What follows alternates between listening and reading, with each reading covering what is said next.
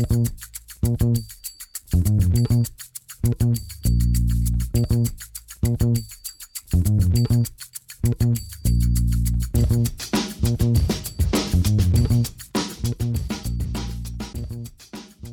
damit hallo und herzlich willkommen zu Football Rausch. Mein Name ist Tim Rausch. Schön, dass ihr wieder eingeschaltet habt.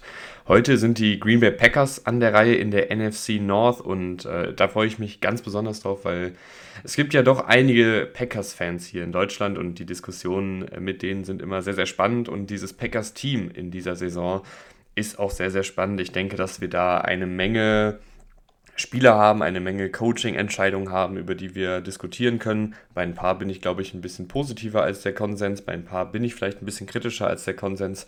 Und ich freue mich da auf äh, eine spannende Kader- und Coaches-Diskussion. Wie immer in dieser Serie, in der alle zwei Tage ein neues Team vorgestellt wird, äh, werden wir einen Blick zurückwerfen auf die vergangene Packers-Saison, werden uns angucken, wer da ähm, auf der Abgangsseite dann auch stand in der vergangenen Offseason werden schauen, wie die Offensive und Defensive letztes Jahr performt haben, werden einen Blick auf den Trainerstab werfen und äh, gehen dann rein in die Detailanalyse des aktuellen Kaders, bevor wir dann am Ende eine kleine, aber feine Saisonprognose raushauen werden. Ähm, und wie gesagt, bei den Packers eine ganze Menge passiert. Äh, lasst uns nicht lange fackeln. Letzte Saison 8 und 9 gegangen, eine enttäuschende Saison. Es sollte ja eigentlich ähm, nochmal so der letzte Angriff werden mit Aaron Rodgers. Hat nicht geklappt, weil die Packers den Saisonstart auch ziemlich äh, vergeigt haben. Ähm, die Offensive war auf die ganze Saison betrachtet dann aber immer noch im oberen Mittelfeld angesiedelt. Äh, die Defensive war im unteren Mittelfeld angesiedelt, ähm, solides Mittelfeld in Sachen zugelassene Punkte. Aber ich glaube, dass man von diesem Packers-Team als Ganzes letztes Jahr einfach schon mehr erwartet hat. Natürlich äh, kann man auch hier äh, gewisse Ausreden finden, Verletzungen, ähm, viele Rookies, die sich erst noch finden mussten. Äh, Christian Watson, der zum Beispiel dann erst äh, so richtig in Fahrt gekommen ist in der zweiten Saisonhälfte. Aber ich glaube, dass man dennoch vor der Saison nicht unbedingt damit gerechnet hat, dass man hier mit einer negativen Bilanz und dem vorletzten Platz in der NFC North äh, abschließen wird. Und ähm, der Coaching-Staff ist daraufhin aber nicht geändert worden. Äh, Matt LeFleur ist noch der Head Coach, das ist völlig in Ordnung. Matt LeFleur ist ein guter Offensivkoordinator, ist ein guter Coach, wie ich finde. Ähm, hat, glaube ich, auch in dieser Umkleidekabine, zumindest was man da manchmal so zwischen den Zeilen liest, ein echt gutes Standing. Der Offensivkoordinator ist Adam Stanovich, der ist aber dann eher so der Assistent für Matt LeFleur, weil LeFleur eben dieser Offensivkoordinator ähm, ehemalig ist. Und der Defensivkoordinator ist immer noch Joe Barry. Und das ist in meinen Augen der erste große Diskussions-Kritikpunkt. In meinen Augen ist es ein ganz großer Kritikpunkt, äh, dass die Packers, wie leider häufiger in ihrer Historie, nicht unbedingt Änderungen vorantreiben, sondern lieber ein Jahr zu spät als ein Jahr zu früh reagieren. Und in meinen Augen ist Joe Barry nicht qualifiziert genug, um diesen Posten noch zu rechtfertigen ich habe mir die Packers-Defensive und die Packers generell natürlich nochmal angeschaut, was sie so letztes Jahr gemacht haben und bin wirklich gar nicht zufrieden mit der Arbeit, die Joe Barry da gemacht hat. Äh, das war sehr, sehr unkreativ, äh, das war sehr vorsichtig in der Defensive. Wir können es ja mal durchgehen, äh, was ich mir da aufgeschrieben habe. Ähm, die Defensive Line wurde kaum in Szene gesetzt durch Stunts, durch kreative Blitz-Schemes. Ähm, die Coverage war oft zu vorsichtig, war oft, oft, oft off-Coverage, so rum. Ähm, wenig Man-Coverage gelaufen. Man hat lange gebraucht, um Jay Alexander äh, wieder richtig in Fahrt zu kriegen, obwohl der ein absolutes Top-Talent ist. Man war bei Third-Down-Situationen oft sehr, sehr passiv und hat äh, den Gegnern, ähm, wir erinnern uns zum Beispiel an das Lions-Spiel ähm, zum Saisonende, hat den Gegnern da wirklich oft auch äh, den Raum gelassen, um ein einfaches First Down zu erzielen ähm, und hat einfach ja keine Zähne gezeigt in der Defensive und das finde ich äh, geht dann auch zurück auf ähm, den Coach. Äh, ich fand es war wenig Spezielles, was da schematisch an Coverage und Pass Rush Systemen gespielt wurde und weiß einfach auch nicht, ob er dann jetzt der Head Coach, äh, nicht der Head Coach, der Defensivkoordinator ist, unter dem diese Defensive, die, wie wir später sehen werden, auf dem Papier eine ganze Menge talentierter Spieler hat, den nächsten Schritt gehen wird, weil ich werde jetzt nicht bei jedem mal sagen, äh, mal gucken, wie Joe Barry die Person XY in Szene setzt, kann aber schon mal vorweggreifen, dass ich finde, dass die Packers Defensive, was das Talent angeht und was das Spielermaterial angeht, wirklich ordentlich ist. Natürlich sind da auch ein, zwei Schwachstellen, aber das ist nicht so, dass hier ähm, irgendwie nur Rotationsspieler und potenzielle Backups oder so rumrennen, sondern du hast hier wirklich einige gestandene Starter, du hast ähm, auch Unterschiedsspieler in der Defensive und du hast eben auch eine ganze Menge junger Spieler, die in der ersten oder zweiten Runde in den letzten Jahren gedraftet wurden. Also diese Defensive müsste eigentlich mindestens im Mittelfeld sein, ähm, wenn nicht sogar eher im oberen Mittelfeld. Und das war sie in letzter Saison nicht. Und ich weiß nicht genau, ob sie es diese Saison machen wird, äh, wenn Joe Barry der Head Coach ist und wenn sich dann auch in der Offseason nicht so sonderlich viel tut, was seine ganze Herangehensweise angeht. Das ist in meinen Augen einer der größeren Storylines bei den Packers. Deswegen habe ich hier auch ein bisschen mehr Zeit äh, investiert, um äh, über Joe Barry zu reden. Könnt ihr mir ja sagen, wie ihr, ähm, was ihr von ihm haltet. Traut ihr ihm noch zu, dass er dann jetzt äh, ja vielleicht auch das Schiff nochmal rumgedreht bekommt oder seht ihr das auch eher untergehen? Ich bin da leider ein wenig in Untergangsstimmung. Ähm, aber es gibt, keine Sorge, liebe Packers-Fans, auch noch einige Punkte, wo ich, glaube ich, ziemlich positiv gestimmt bin. Blicken wir aber noch, äh, bevor wir in den Kader reingehen, auf die Abgangsseite. Da ist in der Offensive ein Mann namens Aaron Rodgers nicht mehr im Kader. Ähm, Alan Lazar ist nicht mehr da, der sehr viele Snaps über die letzten Jahre auf Receiver gesehen hat und ein guter Blocker war und auch einige gute Situationen als Passempfänger hatte. Mercedes Lewis ist auch nicht mehr da. Auch der war ein, war ein wichtiger Blocker in diesem schematischen Aufbau der Offensive. Und in der Defensive sind ein paar Jungs nicht mehr da, allen voran den Jaron Reed, der viele Snaps gesehen hat, aber auch eher nur so ein durchschnittlicher Spieler war. Dean Lowry, kann man eigentlich Ähnliches drüber sagen. Und in der Secondary ist Adrian Amos nicht mehr da, der letztes Jahr irgendwie komplett abgebaut hat. Also Adrian Amos war mal eine Zeit lang ein verdammt guter Safety, äh, also vielleicht sogar einer der besten der Liga aber hat irgendwie letztes Jahr total langsam ausgesehen. Also gar nicht mehr spritzig, ähm, immer wieder auch zu spät dann zur Stelle gewesen, wurde auch gerne mal überrannt von dem einen oder anderen Receiver oder Running Back. Also ich weiß nicht, was bei Adrian Amos letztes Jahr los war. Vielleicht hatte er auch eine, eine Verletzung, die man nicht so auf dem Schirm hatte. Aber der war ähm, nur noch ein Schatten seiner selbst, obwohl er jetzt ja gar nicht so alt ist. Also der ist jetzt ja 30. Das ist jetzt ja noch kein Alter, wo man sagt, äh, da fällt man jetzt von der Klippe, was die Leistung angeht. Vor allen Dingen, wenn man im Jahr zuvor noch ähm, zu den besseren, wenn nicht sogar besten Safeties der Liga gehört. Aber der ist auf jeden Fall auch nicht mehr da. Und äh, das sind so die wichtigsten Abgänge. Generell, ähm, und da, damit leite ich jetzt über zu der Offensive, über die wir sprechen werden, äh, viele neue Gesichter, viele Gesichter, die jetzt in wichtige Rollen ähm, reinkommen werden. Allen voran äh, Jordan Love, der ja so ein bisschen herangezogen wurde die letzten Jahre. Und das ist ein Spieler, wo ich positiver gestimmt bin. Ich glaube, es gibt viele, die ihn schon mehr oder weniger abgeschrieben haben, die die Handvoll an Spielsituationen und Starts gesehen haben, die er über die letzten Jahre gesammelt hat und gesagt haben, gut, da war er noch zu wackelig, das wird nichts. Ich fand es nicht so schlecht. Äh, ich habe mir nochmal Jordan Love angeguckt, 2022 gegen die Chiefs oder was 2021, auf jeden Fall dieser eine Start gegen die Chiefs, wo er relativ kurzfristig reingeworfen werden musste. Da fand ich ihn nicht verkehrt. Ähm, hat natürlich da jetzt keine statistische Explosion hingelegt, hat aber auch mit einem Backup-Center gespielt und normalerweise gibt bei den äh, Packers der Center die, die Protection Calls durch äh, und das war dann eben ein eigentlich gelernter Guard mit Lucas Patrick. Äh, dann war es 2021, weil Lucas Patrick war da in dem Center. Und ähm, ich finde, dass Jordan Love da ein paar gute Sachen gezeigt hat. Äh, hat ähm, ein bisschen seine Improvisationsfähigkeiten gezeigt, hat ein paar gute Bälle angebracht und sah in meinen Augen halt aus wie ein Spieler, der noch nicht viel NFL-Spielzeit äh, bekommen hat. Und auch letztes Jahr, als er dann zum Beispiel gegen die Eagles mal reingeworfen wurde in der Garbage Time, ähm, war jetzt auch keine absolute Vollkatastrophe.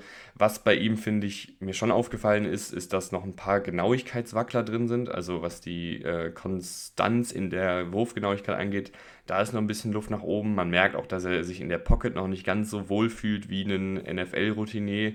Ich finde, man sieht aber gleichzeitig auch seine physischen Anlagen, man sieht vor allen Dingen seine Improvisationsfähigkeiten. Und ich traue ihm zu, wenn er jetzt hier eine ganze Offseason als Starter reingeht, wenn der Fokus auf ihm liegt, und wenn er dann auch äh, mal kontinuierlich NFL-Luft schnuppern darf, dass das ordentlich wird. Ob er jetzt der Heilsbringer ist und ob er wie zuvor Brett Favre und Aaron Rodgers diese Franchise für die nächsten 20 Jahre prägen wird, äh, das ist natürlich eine andere Diskussion. Aber ich finde trotzdem, dass man ihn auf jeden Fall noch nicht abschreiben sollte.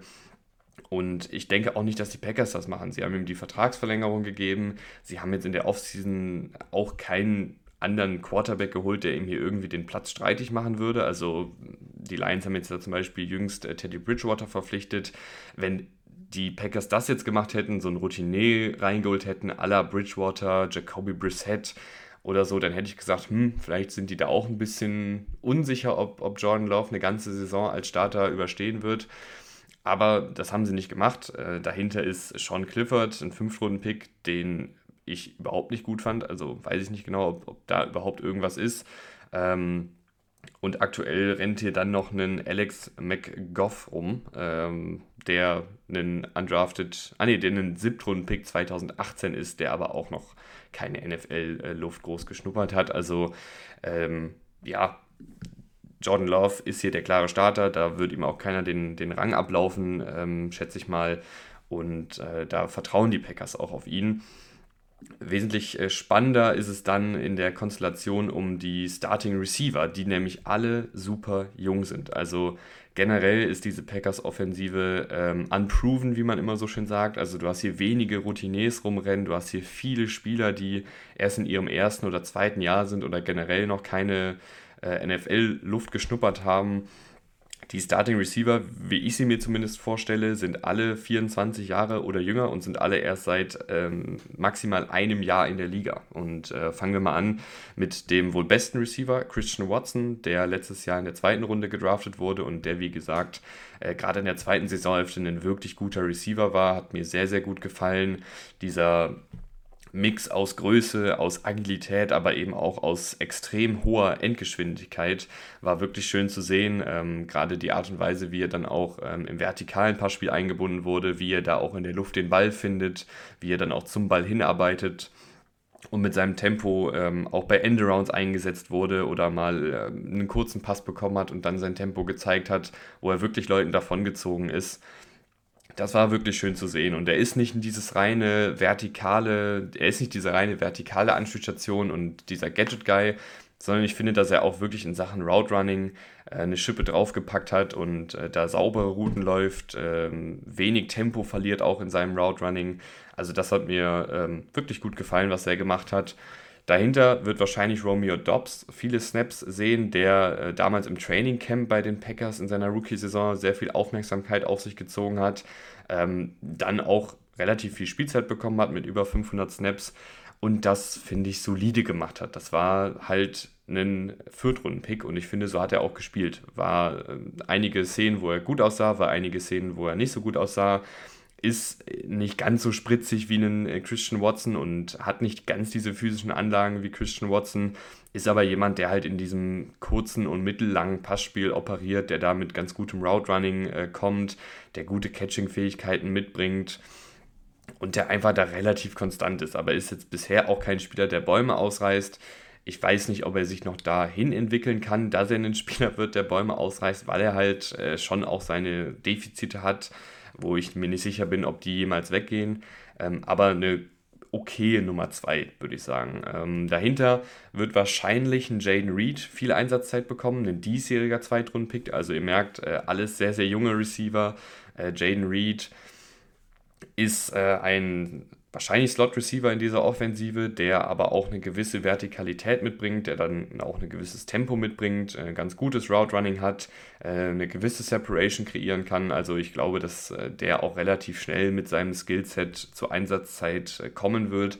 Ist jetzt kein Spieler, der noch groß entwickelt werden muss, sondern der bringt schon viele gute Eigenschaften mit.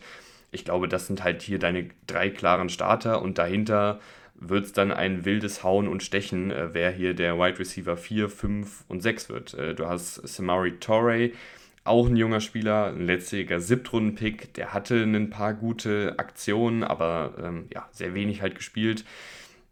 Als, als vertikale Anspielstation hat er, glaube ich, ein, zwei gute Bälle gefangen, wo er äh, gut zum Ball gearbeitet ist. Ähm, du hast einen äh, Dontavian Wicks gedraftet, der ja so ein bisschen so ein physisches Profil mitbringt, aber auch jetzt nicht äh, ein Überathlet ist.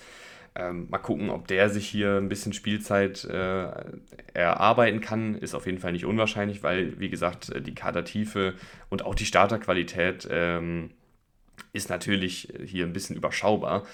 Aber ich denke mal, dass ein Dontavian Wicks mit seinen Anlagen, die schon ein bisschen spannend sind, äh, durchaus ähm, vielleicht einen Romeo Dobbs ein paar Snaps abnehmen kann, vielleicht auch einem äh, Jaden Reed ein paar Snaps abnehmen kann. Der hat ein sehr interessantes äh, Skillset, äh, äh, Dontavian Wicks. Ist nämlich jemand, der nicht so eine gute Endgeschwindigkeit hat, dafür aber eine ganz gute Größe und Masse mitbringt und vor allen Dingen auf den ersten Metern schnell ist. Äh, gleichzeitig aber auch eine ganz gute Agilität ähm, und Beweglichkeit hat.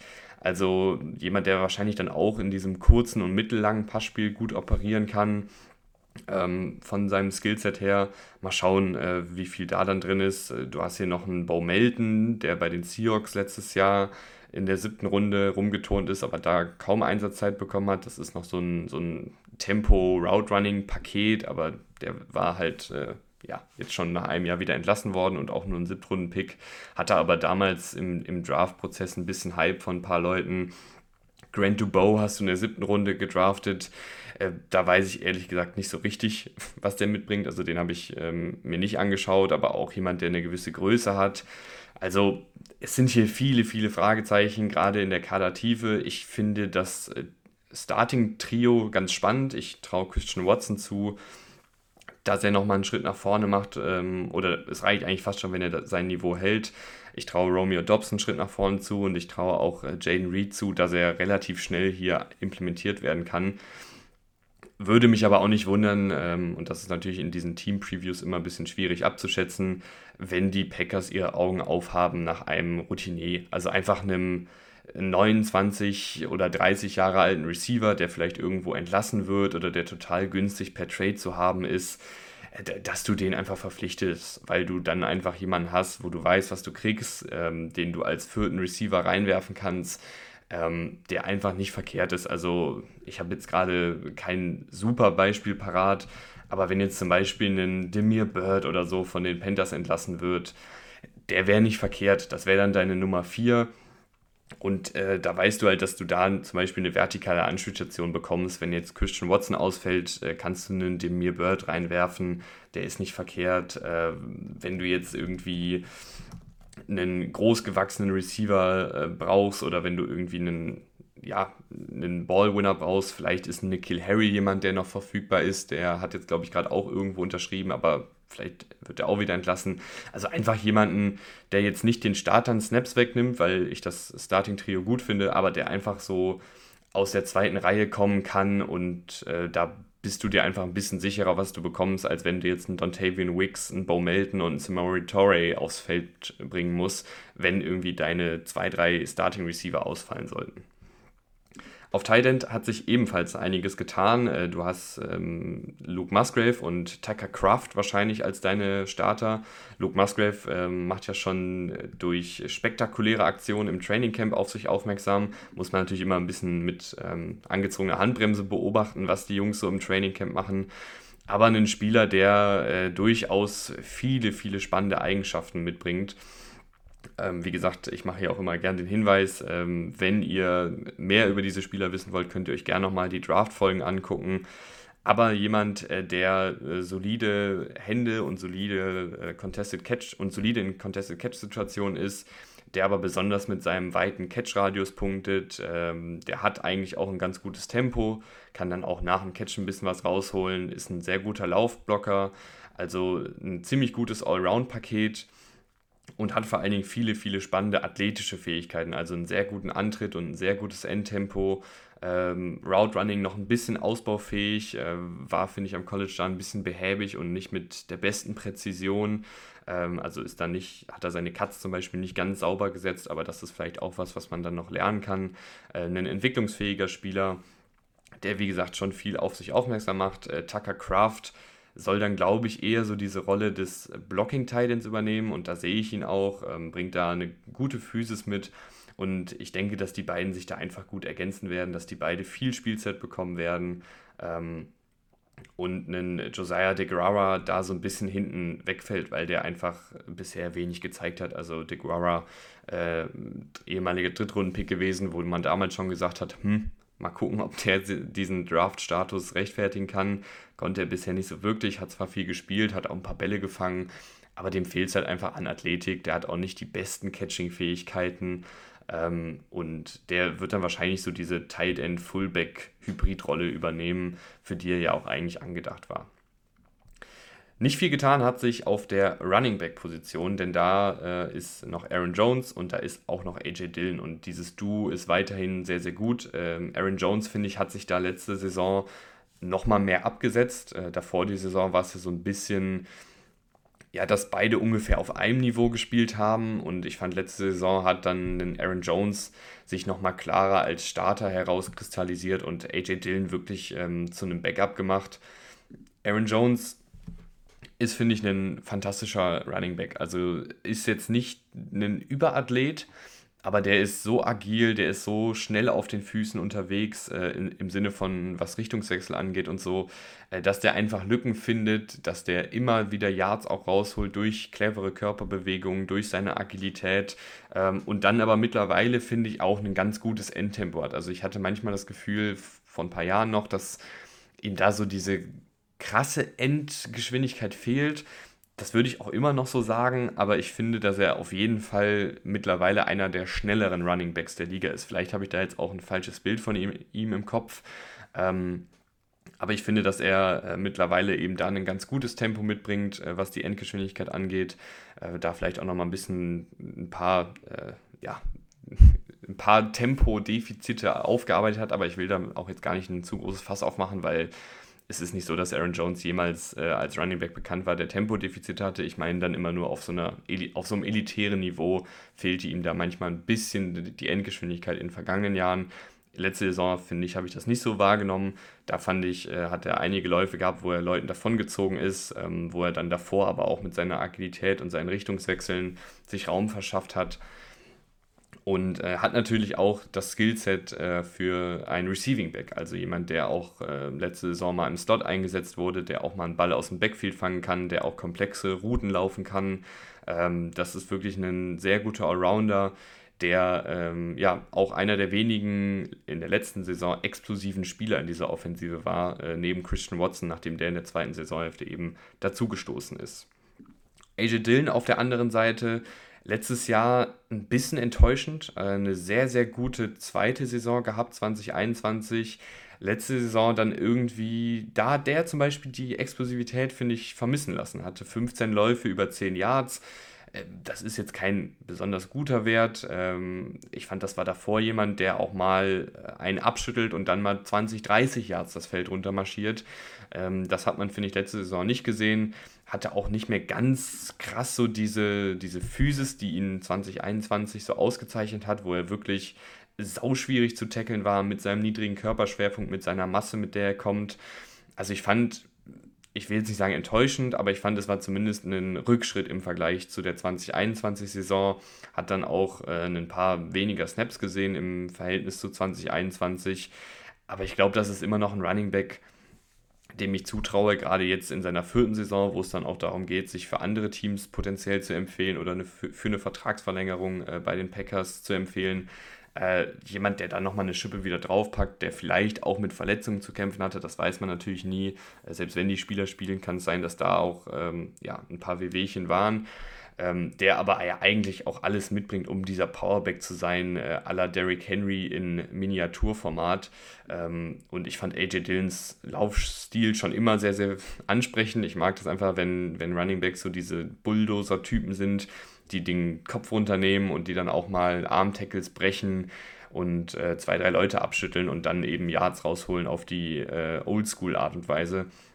Und das ist eigentlich AJ Dillons Spielstil. Deswegen finde ich, ergänzen sich die beiden auch so gut mit Aaron Jones, der dieser leichtfüßige, flinke Running Back ist, und mit AJ Dillon, der dann mit dem, mit dem Hammer kommt. Äh, das finde ich wirklich äh, sehr, sehr spannend. Ich glaube auch, dass die beiden mit Abstand die meisten Snaps sehen werden. Da wird nicht viel übrig bleiben für die äh, Running Backs hier aus der zweiten oder dritten Reihe. Und dementsprechend sind die auch auf Running Back 3 und 4 nicht so sonderlich gut besetzt. Äh, du hast hier noch einen äh, Lou Nichols gedraftet in der siebten Runde, der auch so dieses Power-Element mitbringt. Aber wenn Dylan und Jones fit sind, werden, wird hier kaum ein anderer Platz finden, äh, um Snaps zu sehen. AJ Dillon zudem auch, finde ich, ein guter Passblocker, hat halt da äh, eine gewisse Masse und Physis, um zum Beispiel gegen Linebacker zu bestehen. Ähm, niedrigen Körperschwerpunkt, das ist immer gut fürs Blocken. Also Aaron Jones und AJ Dillon äh, sind hier so das Aushängeschild der Offensive, zumindest auf den Skill Positions. Ähm, denn ich finde, die Offensive Line, ich weiß nicht, ob sie underrated ist. Ich habe jetzt nicht so verfolgt, was so die äh, Storyline rund um die Offensive Line ist. Aber diese Offensive Line ist echt vielversprechend. Ähm, fangen wir an auf der Position, wo man natürlich auch ein bisschen schauen muss, wo die hingeht. Ähm, David Bakhtiari auf Left Tackle. Da ist aktuell der Stand gewesen, dass er wieder fit ist. Jetzt hat er die letzten Trainingseinheiten wieder verpasst. Es ist aber nicht ganz klar, warum. Zumindest ähm, Stand jetzt, wo ich hier aufnehme. David Bakhtiari hatte lange Zeit zu kämpfen mit Verletzungen. Hatte letztes Jahr damit zu kämpfen, hat davor das Jahr damit zu kämpfen gehabt. Ist aber auch letztes Jahr, wenn er auf dem Feld ist, immer noch ein verdammt guter Left Tackle. Kein überragender Laufblocker, da fehlt ihm mittlerweile auch so ein bisschen die, die Endathletik aber technisch so sauber in der Pass Protection, so schnell auf den Füßen, äh, da auch dann mit einer gewissen Physis, also an dem kommt auf Left Tackle kaum was vorbei, äh, wenn der spielt. Ist natürlich die Frage, ob er spielt. Ähm, ich gehe aktuell davon aus, weil eben die äh, Berichte ziemlich positiv klangen, weil er mittrainiert hat, äh, eigentlich äh, bis, bis vor ein paar Tagen. Ähm, mal gucken, wo sich das hinentwickelt. Ich hoffe, dass er spielt, weil der ist eine Bereicherung für diese Packers-Offensive und sie brauchen ihn auch. Ich denke, dass es gerade für einen jungen Quarterback wie Jordan Love sehr, sehr wichtig und auch gut sein kann, wenn du eine funktionierende Offensive Line vor dir hast, die dir eben auch ein bisschen Zeitraum erspielen kann, wo du einfach dann noch eine Sekunde länger hast, um durch deine Reads durchzugehen. Ähm, das ist einfach enorm hilfreich, auch wenn es immer dann nur ein Bruchteil einer Sekunde ist, die da vielleicht äh, durch eine gute Offensive Line gewonnen werden kann, ist das trotzdem in der NFL äh, echt hilfreich und ich hoffe, dass David Bakhtiari fit sein kann. Wenn nicht, hast du aber auch noch einige Backups, über die wir gleich reden werden, aber ich würde mal die Starter weiter durchgehen. Auf Left Guard rechne ich mit äh, Elton Jenkins. Der hat zwar schon so ziemlich jede Offensive Line Position bekleidet. Ähm, ich finde ihn aber auf Guard am besten. Da kann er einfach seine Power ausspielen, da kann er seine Physis ausspielen. Da ist er im Laufblocking gut, im Passblocking sehr gut ähm, und hat da einfach, ähm, der ist ja gebaut wie so ein Kühlschrank und das passt einfach auf die Left Guard Position sehr, sehr gut und da fand ich ihn bisher in der NFL auch immer am besten. Ähm, wenn er Left Guard durchspielt, ist er in meinen Augen auch einer der besseren, wenn nicht sogar besten Guards der Liga. Hat aber eben auch die Positionsflexibilität, um zumindest ein guter Tackle zu sein. Auf Center dürfte Josh Myers äh, wieder starten. Letztjährig, nee, vorletztjähriger äh, Zweitrunden-Pick. Der macht das ordentlich. Ähm, kein Überathlet und kann gegen sehr, sehr ähm, starke und physische Defensive Tackles verlieren, weil er relativ groß ist und ähm, nicht den allerniedrigsten Körperschwerpunkt hat. Dann, das habt ihr jetzt schon öfter gehört, glaube ich, in dieser äh, in diesen Teamvorschauen. Dann kann er ausgehebelt werden von unten nach oben und mit Power und mit guter Technik geschlagen werden. Aber prinzipiell ein ganz solider ähm, Offensive Liner da machst du nichts mit verkehrt. Der hat ja auch noch eine gewisse Entwicklungs-, einen gewissen Entwicklungsspielraum. Josh Myers als Center ist solide, ist aber auch keiner, der Bäume ausreicht. Äh, Gleiches gilt wahrscheinlich für den äh, Guard, der John Runyon sein wird. Auch der äh, gerade in der Pass Protection sehr solide, technisch sehr sauber. Auch der jetzt kein Überathlet und deshalb ähm, im Laufblocking manchmal ein bisschen im Hintertreffen, manchmal dann zu spät dran, wenn es darum geht, ähm, Lücken aufzublocken aber auch ein solider Starter. Und auf Right Tackle wird es wahrscheinlich ein Zach Tom, ähm, würde ich jetzt einfach mal schätzen, oder einen äh, Josh Nischman, aber da reden wir gleich nochmal über Josh Nischman, wenn wir über die Kadertiefe reden. Ich schätze jetzt erstmal, dass ein Zach Tom startet, den ich absolut gefeiert habe am College. Ähm, der hatte, glaube ich, da habe ich, glaube ich, ihn in einigen Mock-Drafts sogar Ende der ersten Runde gedraftet gehabt oder spätestens in der zweiten Runde. Er ist dann am Ende in der vierten Runde gegangen und hat sich ja als wirklicher Stil entpuppt. Also auch ein Offensive Liner, der Positionsflexibilität hat, der Guard und Tackle spielen kann, der so ein, sogar auch Center am College gespielt hat, wenn ich mich da richtig erinnere. Ähm, und der ist einfach technisch schon sehr, sehr weit. Der bringt eine gewisse Athletik mit oder sogar eine gute Athletik mit. Und das finde ich, hat man dann auch gesehen. Sehr leichtfüßig unterwegs auf den Füßen, ähm, mit einem guten Blocking-Verständnis. Das sah wirklich schon sehr, sehr gut aus, was er in seiner ersten Saison gemacht hat. Und wenn das hier deine Offensive Line ist und die alle fit sind, dann ist das eine verdammt gute Offensive Line. Äh, natürlich kann man sagen, Center und äh, Right Guard und vielleicht sogar dann auch Right Tackle mit Zach Tom sind keine krassen Stärken, aber das sind alles zumindest solide Starter. Im Falle von Zach Tom kann ich mir auch vorstellen, dass er sich noch zu einem guten äh, Starter entwickelt. Da mache ich mir dann gar keine Sorgen um die Offensive Line. Vor allen Dingen, wenn man dann noch die Kadertiefe sieht. Du hast mit äh, Josh Nischman, äh, wenn der nicht startet, einen der besseren Backup-Tackles der Liga. Ein Hühne, also sehr, sehr groß gebaut und dann auch eben mit dieser Länge wirklich sehr gefährlich.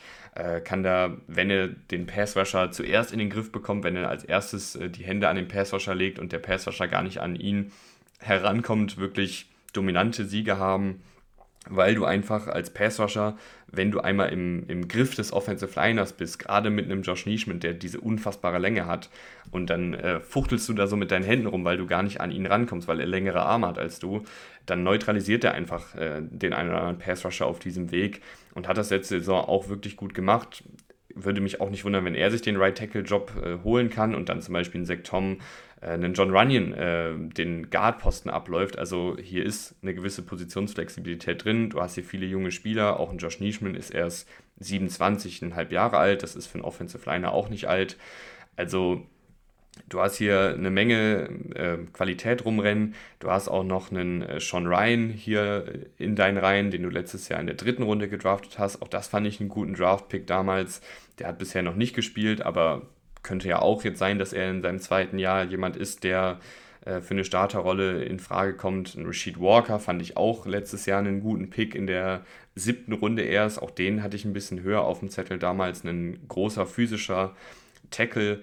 Also du hast hier echt sowohl auf Guard als auch auf Tackle noch einige Optionen in der Hinterhand. Sollte jetzt was passieren ähm, mit einem David Bakhtiari oder sollte ein Sektom aus irgendeinem mir nicht äh, absehbaren Grund äh, einen Schritt zurück machen, kannst du da auch reagieren und du kannst auch einen Elton Jenkins auf Tackle schieben, du kannst einen Sektom auf Guard schieben, äh, du kannst äh, einen Sean Ryan bringen, du kannst vielleicht sogar einen Rashid Walker bringen.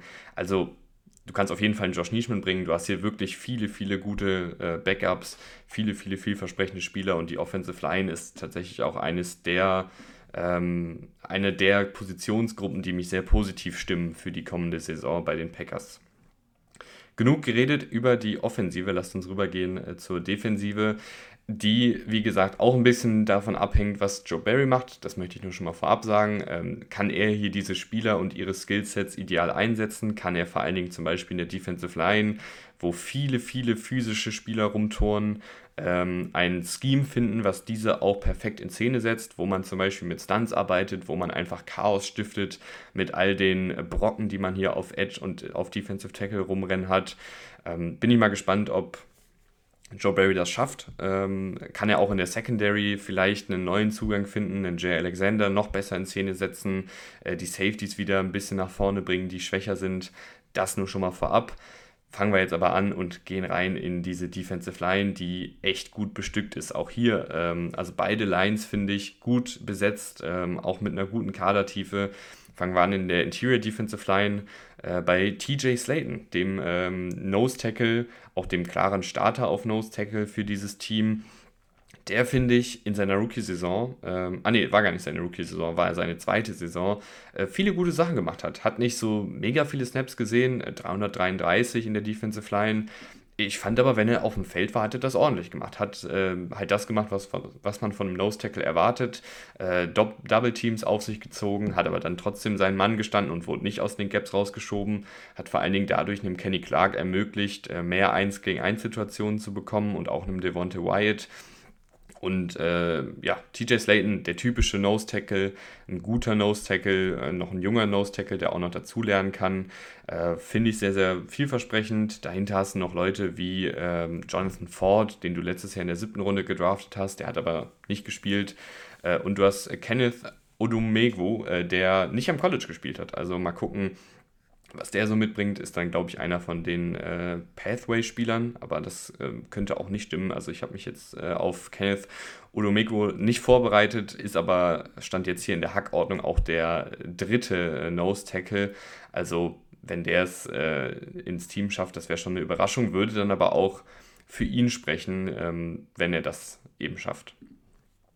Gehen wir rüber äh, in die. Ah, nee, Kenneth Odomego ist gar kein äh, Nose Tackle, der ist ein, glaube ich, ein, ein Edge Rusher. Wie dem auch sei, äh, bevor ich mich jetzt hier mit äh, Odumegwu äh, zu sehr aufhalte, das wissen, glaube ich, die Packer Hardcore-Fans, äh, wer da, äh, was der für ein Skillset mitbringt. Aber TJ Slayton ist hier der Starter. Der Backup davon ist wahrscheinlich äh, Jonathan Ford, da bin ich jetzt gerade in der Zeile verrutscht. Ähm, und deutlich spannender, aber die Defensive Liner neben den äh, beiden Jungs oder im Falle äh, des Starters neben Slayton, Kenny Clark und dann hoffentlich äh, Devonta White, der letztes Jahr, fangen wir mit Devonta White an, ähm, nicht so mega viel Spielzeit bekommen hat, gegen Ende hinaus dann äh, häufiger eingesetzt wurde. Und das finde ich ordentlich gemacht hat. Hat halt so das gezeigt, was man am College von ihm auch schon häufiger gesehen hat. Ein kompakt gebauter Defensive äh, Tackle, der mit Powerpunkte, der auch eine gewisse Technik mitbringt, der aber auch eine gute Athletik hat und einfach ähm, sehr schwierig zu blocken ist, weil der einfach mit einer Menge Power kommt, mit einem guten ersten Schritt, weil der ein paar Pass-Rush-Moves drauf hat ähm, und da einfach ähm, die Offensive Liner alle Hände voll zu tun haben, den zu blocken. Gleiches gilt eigentlich auch vom Skillset her für Kenny Clark. Der hat nochmal mehr Power, weil der einfach auch schon ein paar Jährchen NFL auf dem Buckel hat, ist auch erst, was ich sehr, sehr krass finde, weil er wirklich schon ähm, sieben Jahre jetzt NFL Erfahrung hat, erst 27, ähm, wird jetzt bald 28, aber auch immer noch ein vergleichsweise jüngerer Spieler, äh, der einfach seit Jahren auf einem echt guten Niveau spielt, hat letztes Jahr ein bisschen das Problem gehabt, dass man sehr, sehr viel von ihm erwartet hat, äh, dass er viele Double Teams auf sich ziehen musste, weil da sonst in der Defensive Line ähm, nicht so viel Qualität rumgetont ist und dann ein TJ Slayton zum Beispiel gar nicht auf dem Feld stand. Ähm, wenn dann da Dean Lowry und Jerron Reed waren, das war dann einfach nicht so doll. Äh, da haben sich dann die Offensive Liner auf äh, Kenny Clark fokussiert und ihn halt gedoppelt. Das macht es dann natürlich auch für den Kenny Clark schwieriger, äh, dann Plays zu machen. Aber immer noch jemand, der auch mal in der Laufverteidigung punkten kann, der aber vor allen Dingen eben durch seine Qualitäten im Pass Rush äh, besticht. Als äh, Backups hast du jetzt hier noch äh, ein paar Youngster ins Team geholt, ähm, Colby Wooden und ähm, Carl Brooks. Carl Brooks, äh, auch jemand, der so in diese Kategorie Power Rusher fällt, ähm, der auch eine Menge Physis mitbringt, einen guten ersten Schritt hat, ähm, aber auch ein Sechs-Runden-Pick. Also mal gucken, wie schnell der dann überhaupt ähm, aufs Spielfeld dann auch kommt. Colby Wooden, Viertrunden-Pick bringt nochmal so ein bisschen mehr Agilität mit äh, als Pass-Rushing-Spezialist. Also den würde ich jetzt nicht unbedingt ähm, bei Run Running Downs in die Interior Defensive Line aufstellen. Ähm, könnte man vielleicht dann bei Running Downs auf Edge stellen. Aber da hast du auch noch einige Spieler, über die wir gleich sprechen werden, die diese Rolle spielen können. Colby Wooden vielleicht dann so ein Pass-Rush-Spezialist in gewissen Formationen. Äh, ob dann Joe Barry der Defensivkoordinator ist, der diese Formation findet, wo dann zum Beispiel Colby Wooden äh, glänzen kann, weiß ich nicht. Äh, aber auch ein Spieler, der ein spannendes Profil hat, äh, mit dieser Agilität, mit einer guten Athletik äh, und auch mit einigen technischen äh, Fähigkeiten, die durchaus für einen Offensive Liner schwierig zu blocken werden können. Die Edge Rusher sind auch sehr gut besetzt, ähm, allen voran Rashan Gary, der ein verdammt guter Edge Rusher ist. Äh, ich weiß nicht, ob ich so weit gehen würde und sagen würde, einer der besten Edge Rusher der Liga, aber zumindest einer der besseren Edge Rusher der Liga und wenn er wirklich wieder fit ist und wieder bei 100% ist, wie er 2021 war, dann ist er einer der besten Edge Rusher der Liga. Äh, ein Spieler, der eine enorme Power mitbringt, der aber auch einen guten ersten Schritt hat, ein gutes Endtempo hat, auch einen guten Bend hat, dafür, dass er so groß und kräftig gebaut ist. Der hat auch einige technische Fähigkeiten, aber ist einfach auch sehr, sehr schwierig zu blocken mit diesem Komplettpaket und mit diesem Allround-Paket aus Tempo, Power, Technik und Bend. Das ist einfach ähm, ja, das, das Quartett des Pass-Rushes. Wenn du alles abdecken kannst als Spieler, dann ist es automatisch eigentlich schwierig, dich zu blocken. Ähm, das hat man dann vor allen Dingen 2021 gesehen, wo er wirklich äh, einer der besten Edge-Rusher der Liga war. Letztes Jahr dann leider verletzt gewesen kann mit diesem Paket auch in der Laufverteidigung seine Akzente setzen und seine Plays machen, ist aber vor allen Dingen als Pass-Rush-Spezialist äh, besonders gefährlich und ähm, macht da auch dem einen oder anderen Offensive Liner das Leben zur Hölle. Dahinter oder beziehungsweise auf der anderen Seite ist wahrscheinlich noch ein Preston Smith, der seine Snaps sehen wird, äh, der ja auch schon viele, viele NFL-Jahre auf dem Buckel hat, ähm, geht jetzt in sein zehntes Jahr ähm, drei, sechs, nee, geht in sein neuntes Jahr. Ähm, Preston Smith, also auch ein erfahrener Mann, der jetzt in seine neunte Saison geht, der alles solide bis gut macht. Der hatte auch bei den Packers schon sehr gute Jahre, wo er dann als Pass-Rusher zum Beispiel sehr, sehr gefährlich war. Ist aber einfach auch nicht mehr der allerspritzigste und äh, ist auch nicht oder war auch nie dieser Überathlet. Der bringt halt eine gute Power mit, der bringt eine gute Länge mit, der hat technisch auch viel, viel drauf, der bringt auch eine ganz gute Athletik mit und ist dann einfach so jemand, der sich langsam, aber sicher Snap für Snap zum Quarterback oder zum Running Back durcharbeitet und äh, da auch ähm, einen gewissen Motor beweist, wie man immer so schön sagt. Also jemand, der Snap für Snap dann auch alles gibt und nicht jetzt jemand ist, der, wenn der erste Pass-Rush-Move nicht funktioniert, äh, dem dann nichts mehr einfällt oder für den dann der Spielzug äh, schon vorbei ist, sondern der arbeitet kontinuierlich hin zum Ballträger oder zum Quarterback und sammelt dann so auch seine Sacks, kann aber auch mal ein bisschen schneller gewinnen, wenn er zum Beispiel mit seiner Technik einen Offensive Liner überrascht, äh, hat er auch einen Spin-Move manchmal drauf und so. Also der weiß schon, was er tut im Pass Rush, der weiß, was er tut äh, in der Laufverteidigung, der weiß auch, was er tut in Coverage, wenn er da mal abgestellt wird. Ein rundum solider Starter. Äh, du hoffst aber, glaube ich, schon, dass zum Beispiel ein Lucas Van Ness ihm äh, schnell Snaps abnehmen kann, wenn er gute Leistung zeigt, weil du musst auch erstmal einen Preston Smith äh, verdrängen. du hast ja auch noch einen Kingsley Inakbare, der letztes Jahr in der fünften Runde gedraftet wurde und viele Snaps gesehen hat. Ein solider Pass-Rusher, der aber auch ein bisschen physisch limitiert ist, also eigentlich so ein bisschen an Preston Smith, finde ich auch erinnert in, in seinem Spiel. Ähm, Justin Hollins, ein guter Laufverteidiger, äh, der eine gute Länge hat. Also der kann zum Beispiel bei Early Downs dann spielen, wenn du einen Rashan Gary ein bisschen langsamer heranführen willst nach seiner schweren Verletzung. Aber besonders spannend wird natürlich äh, Lucas Vaness, äh, über den wir jetzt noch ein bisschen länger reden können. Äh, ein Spieler, der alle physischen Anlagen mitbringt, der super viel Power mitbringt, der am College auch eigentlich nur als Power Rusher eingesetzt wurde oder beziehungsweise immer diesen Power Rush Spielstil gespielt hat. Also hat jetzt am College nicht super viele Pass Rush Moves gezeigt, sondern hat halt immer wieder versucht, mit seiner Power zu gewinnen. Das hat auch geklappt, weil der einfach äh, einen sehr guten Antritt mitbringt, weil der eine ganz schöne Masse mitbringt und äh, sehr muskulös da auf die Offensive Line dazugerannt gekommen ist. Auch in der Laufverteidigung mit dieser Länge sehr, sehr gefährlich.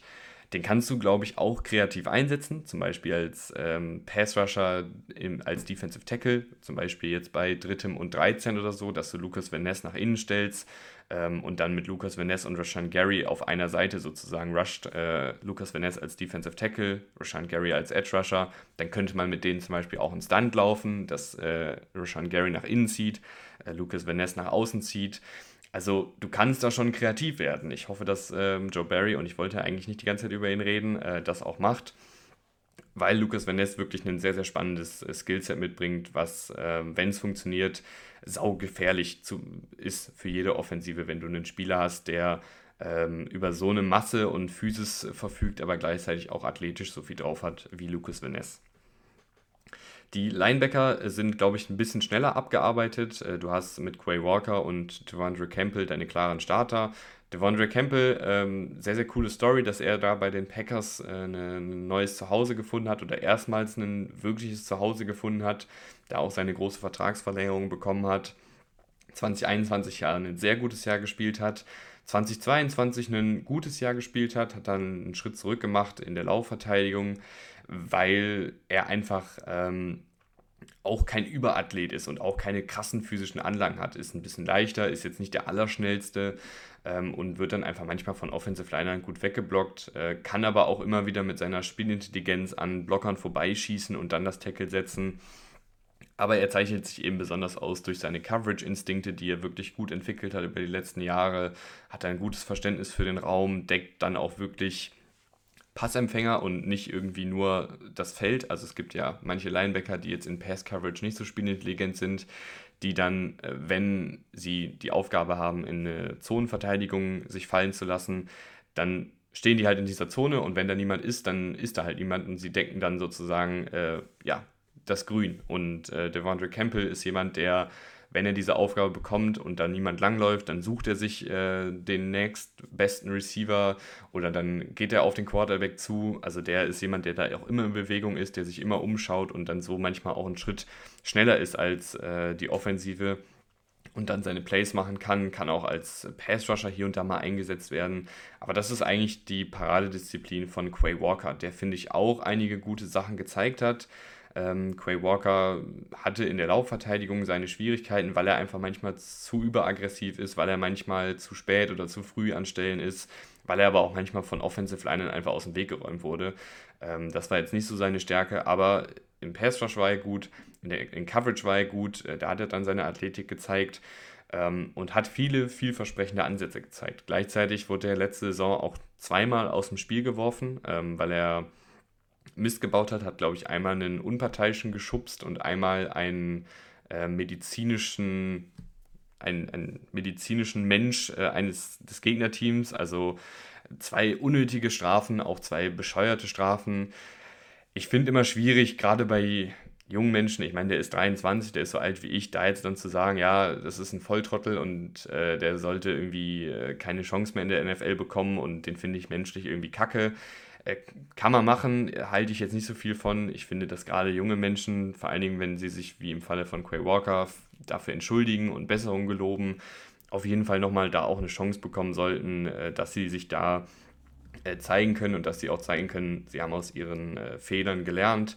Ich hoffe, dass das auch dann passiert ist und dass er diese ja, Momente, in denen er dann irgendwie austickt, ist jetzt vielleicht das falsche Wort, aber in denen er irgendwie nicht nachdenkt und in denen äh, ihm dumme Aktionen unterlaufen, abstellt, weil das ist dann auch so ein Reifungsprozess, den man natürlich sehen will, wenn jemand sagt, er arbeitet an sich und er arbeitet daran.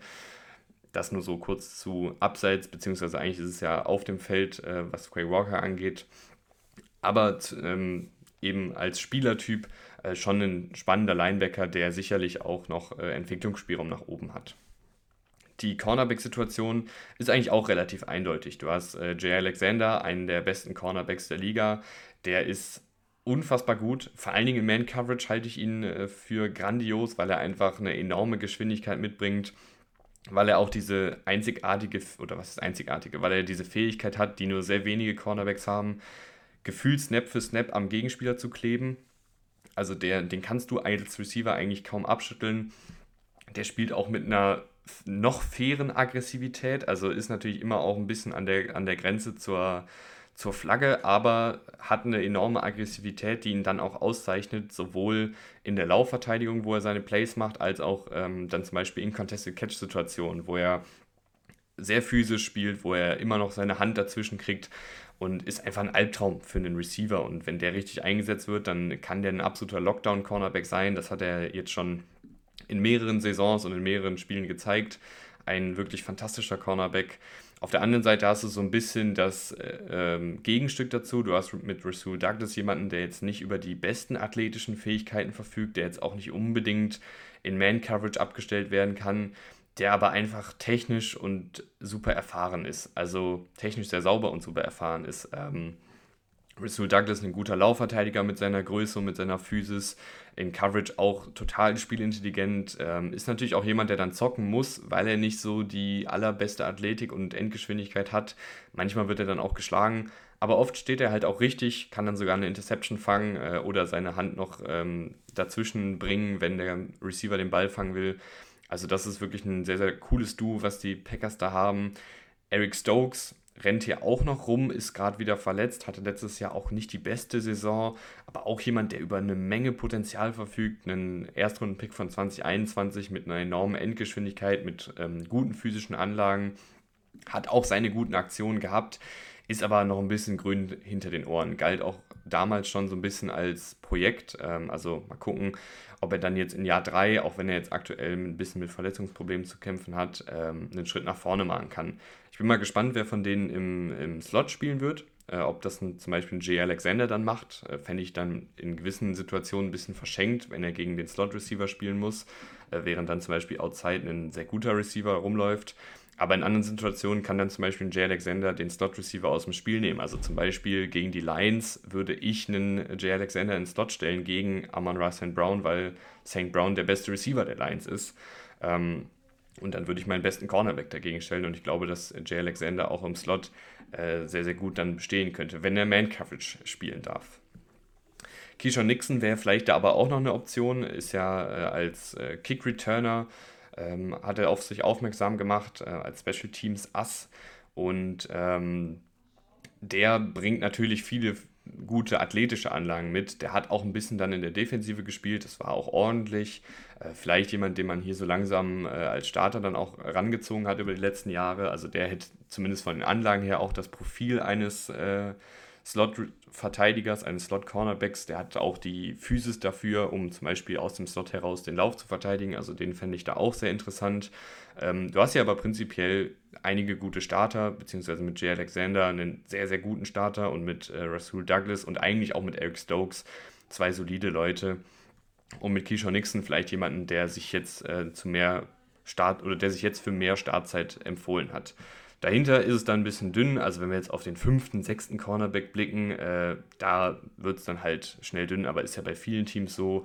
Du hast einen Carrington Valentine gedraftet in der siebten Runde, ähm, aber ansonsten rennt hier eigentlich nicht mehr groß was rum. Corey Ballantyne ist auch seit einigen Jahren in der Liga, konnte sich aber nie wirklich ähm, für Snaps empfehlen. Du hoffst halt, dass die ersten vier die meisten Snaps sehen werden. Auf Safety äh, ist es ganz wild. Also da weiß ich nicht genau, was da am Ende für eine Starterkonstellation bei rumkommt. Äh, Daniel Savage äh, war, war, ich mal sehr, sehr optimistisch, äh, vor allen Dingen nach seiner zweiten Saison, dass das jetzt wirklich einer der besseren, wenn nicht sogar besten Safeties der Liga wird, weil der einfach sehr, sehr gute athletische Anlagen mitgebracht hat, weil der damals auch echt ein gutes Gefühl dafür hat, wann er zocken kann und wann nicht ähm, und so dann auch viele Turnover produziert hat, äh, gleichzeitig aber nicht super viel zugelassen hat. Das hat sich leider in den letzten Jahren ein bisschen geändert. Also oft nicht in der richtigen Position gewesen, oft auch einfach geschlagen worden, äh, in Coverage nicht mehr so sauber, in der Laufverteidigung nicht so gut. Ähm, wurde dann auch ähm, auf die Bank verbannt von den Packers, dann wieder eingesetzt. Also mal gucken, was die mit Daniel Savage, der ja eigentlich auch viele äh, talentierte Momente hatte in seiner NFL-Karriere, was die mit dem dann machen. Auf der anderen Seite äh, dürfte wahrscheinlich Rudy Ford starten, der sich da so ein bisschen den Startplatz erkämpft hat. War lange in der NFL nur so ein Backup-Special-Teamer, hat dann letztes Jahr aber sich, wie gesagt, für die Starterrolle empfohlen, hat das auch ganz ordentlich gemacht. Man merkt halt, dass der schon einige NFL-Jahre auf dem Buckel hat, selbst wenn er nicht äh, als Starter gespielt hat, dass er da einfach viel aufgeschnappt hat in Sachen Spielintelligenz, Coverage, wie positioniere ich mich und äh, hat das wirklich gut, gut gemacht. Also könnte mir vorstellen, dass er dann jetzt hier auch als Starter in die Saison geht. Äh, dahinter wird es dann auch schnell dünn, also beziehungsweise mit Daniel Savage hat man auch auf jeden Fall eine Schwachstelle auf Starter, wenn er spielt und wenn er nicht wieder zu der alten Form zurückfinden kann, die er seit zwei Jahren sucht. Äh, du hast einen Jonathan Owens, der letztes Jahr ähm, fast 1000 Snaps gespielt hat für die Texans, war aber nicht gut, äh, also ein erfahrener Mann, der aber einfach noch nicht so mega viel Gutes gezeigt hat als Starter. Äh, du hast einen äh, Shamar Jean Charles, den du ähm, 2021 in der fünften Runde gedraftet hast, aber auch der hat sich noch nicht wirklich empfehlen können. Und du hast einen Anthony Johnson äh, Jr., den ich am College sehr gut fand, der aber jetzt hier erst in der siebten Runde gewählt wurde. Also vielleicht hatte ich ihn auch einfach ein bisschen zu hoch äh, als Safety. Fand ich aber eigentlich ganz spannend. Ist jetzt kein, ähm, kein Ballhawk, der dir sieben Interceptions fängt, weil er in diesen Contested-Catch-Situationen nicht so gut ist, weil er auch eher ein vorsichtigerer Spieler ist. Aber so ein Nickelback äh, der ähm, durch diese Erfahrung auf Cornerback auch schon ganz gut in der Manndeckung ist und der auch eine gewisse Athletik mitbringt, eine gewisse Physis mitbringt. Aber ob er jetzt hier als Siebtrunden-Pick, als Starter aufläuft, äh, weiß ich nicht. Ich fand ihn sehr gut am College. Ich hatte ihn auch höher als die siebte Runde. Äh, hatte ihn sogar in meiner äh, Positionsvorschau für die Safeties da mit drin. Also vielleicht jemand, den ich ein bisschen überschätzt habe, aber vielleicht, wenn er eben schnell und auch gut spielt, äh, jemand, den die NFL unterschätzt hat, wenn er erst in der siebten Runde gedraftet wurde. Ähm, mal sehen, wo da die Reise hingeht. Jetzt haben wir sehr, sehr lange über die Packers geredet. Also ist auch ein, ist, finde ich, auch ein spannendes Team. Ähm, blicken wir jetzt mal kurz auf die kommende Saison. Wir haben viele Fragezeichen, wir haben viele junge Spieler. Ähm, bei einigen Positionsgruppen bin ich sehr optimistisch, bei anderen Positionsgruppen macht mir die Kadertiefe ein bisschen Sorgen. Da macht mir auch äh, teilweise die Starterqualität ein bisschen Sorgen. Also auf Receiver zum Beispiel, auf Safety zum Beispiel. Ähm, da bin ich mir einfach nicht sicher, ob da die Starterqualität ausreicht, auch wenn zum Beispiel im Falle der Receiver da auch viel Potenzial ist, ist natürlich immer die Frage, wie schnell kann dieses Potenzial sich dann auch verwirklichen oder kann es sich überhaupt verwirklichen. John Love ist natürlich auch eine absolute Wildcard, äh, auch wenn ich bei ihm ein bisschen positiver gestimmt bin. Nichtsdestotrotz finde ich, haben die Packers äh, jetzt nicht unbedingt den Anspruch, in die Playoffs zu kommen, aber ich finde, wenn man sich den Spielplan anguckt, äh, sollten die den Anspruch haben, eine ganz gute Saison zu spielen. Du startest rein gegen die Bears, gegen die Falcons und gegen die Saints, dann mit einem Division-Duell gegen die Lions, gegen die Raiders, gegen die Broncos. Also das sind jetzt keine Überteams. Du hast hier generell im ganzen Spielplan die einzigen beiden Spiele, wo ich sage, da haben sie wahrscheinlich keine Chance, äh, ist gegen die Chargers und gegen die Chiefs. Und selbst die Chargers sind an einem schlechten Tag, wenn da die Offensive nicht klickt, auf jeden Fall auch schlagbar. Und ansonsten hast du viele Duelle, die halt in beide Richtungen gehen. Also sowohl in der eigenen Division gegen die Vikings, gegen die Lions und gegen die Bears, als auch eben in den genannten Spielen gegen Teams wie die Falcons und äh, Saints zu Saisonbeginn oder dann gegen die Raiders und Broncos äh, oder gegen die Rams. Also du spielst hier wirklich gegen viele Teams, die schlagbar sind. Äh, da kommt es natürlich darauf an, wie schnell kann dieses Team äh, sich finden. Ich finde gut, dass die Offensive Line sehr vielversprechend ist. Ich mag die Defensive auch von der Zusammensetzung, mag aber nicht Joe Barry. Also es sind viele, viele Fragezeichen. Manchmal ist auch was, was ich positiv sehe, wird dann wieder durch was äh, ausgeglichen, was ich negativ sehe. Zum Beispiel das Defensivtalent mit Defensivkoordinator Joe Barry zusammen. Auf der einen Seite positiv, auf der anderen Seite negativ. Da weiß ich einfach nicht genau, wo die Reise dann hingeht. Ähm, und ich bin dann trotzdem bei 8 und 9 rausgekommen. Und ich glaube, das ist ziemlich optimistisch ähm, im Vergleich zum Konsens. Ich traue Jordan Love zu, dass er solide spielt. Ich traue der Offensive Line zu, dass sie funktioniert, gerade durch diese Offensive Line und äh, das Laufspiel. Und ich traue der Defensive auch durch das Talent an für sich zu, dass die einigermaßen adäquat spielen. Und dann hast du ein Team, was irgendwie im Mittelfeld ist und dementsprechend ist auch äh, die Saisonprognose mit einem vergleichsweise einfachen Spielplan im Mittelfeld mit 8 Siegen und 9 Niederlagen. Ich bin gespannt, was ihr davon haltet. Ich freue mich, wenn ihr beim nächsten Mal wieder einschaltet, wenn es um die Detroit Lions geht. Auch die ein sehr, sehr spannendes äh, und ähm, sehr kontroverses Team, möchte ich schon mal vorwegnehmen. Ich freue mich. Äh, vielen, vielen Dank fürs Einschalten bis zum.